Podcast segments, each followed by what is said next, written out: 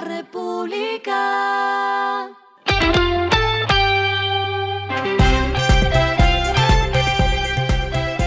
Al final de la jornada, esto es lo que debes saber sobre el comportamiento de los negocios, las finanzas y la economía. Las movidas de hoy fueron.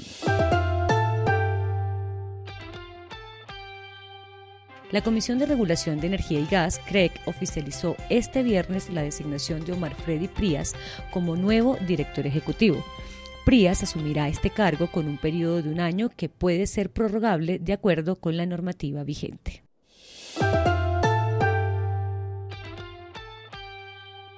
Moody's anunció una baja en la calificación de Canacol Energy de BA3 a B1.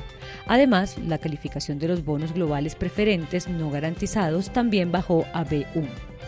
Con esto, la perspectiva cambia de estable a negativa.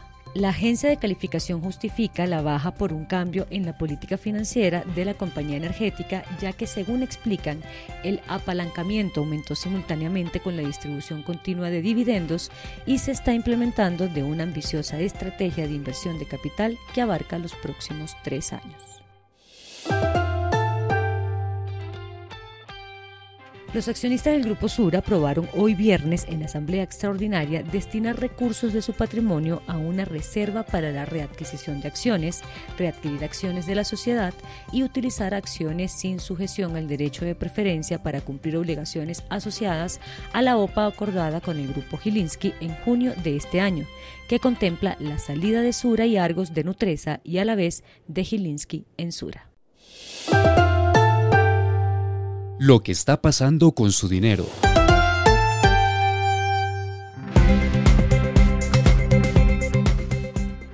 Garmin anunció que los usuarios de tarjetas de crédito Bancolombia Visa podrán realizar pagos a través de Garmin Pay, una solución de pagos sin contacto.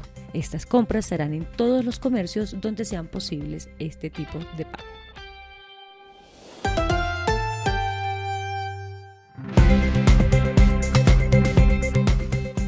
Los indicadores que debe tener en cuenta. El dólar cerró en 4.044,51 pesos, bajó 47,82 pesos. El euro cerró en 4.424,69 pesos, bajó 40,04 pesos. El petróleo se cotizó en 75,18 dólares el barril. La carga de café se vende a 1.385.000 pesos y en la bolsa se cotiza a 1,94 dólares. Lo clave en el día.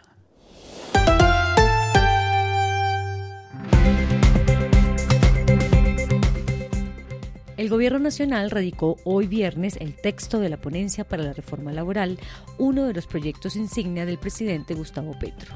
Este proyecto solo fue firmado por las bancadas del Pacto Histórico y Comunes. A esta hora en el mundo. Los combatientes de Hamas liberaron hoy viernes a 24 rehenes durante el primer día de la primera tregua de la guerra con Israel, informó la Cruz Roja, entre ellos mujeres y niños israelíes y trabajadores agrícolas tailandeses. Además de las mujeres y niños israelíes que iban a ser liberados en el primer día de tregua de cuatro días, el primer ministro tailandés confirmó en un mensaje en las redes sociales que otro grupo de 12 trabajadores tailandeses habían sido liberados. Y el respiro económico tiene que ver con este dato.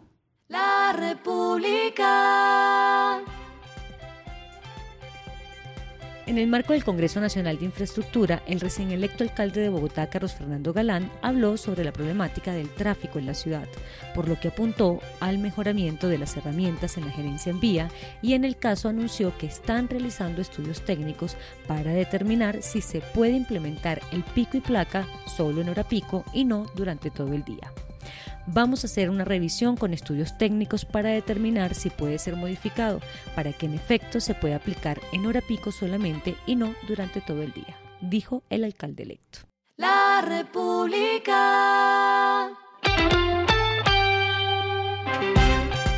Y finalizamos con el editorial de mañana. Ventana abierta a la inseguridad jurídica. No pinta bien la idea del gobierno nacional de sentarse a revisar las concesiones firmadas con el sector productivo. Las consecuencias no serán distintas a demandas y más atraso. Esto fue Regresando a casa con Vanessa Pérez.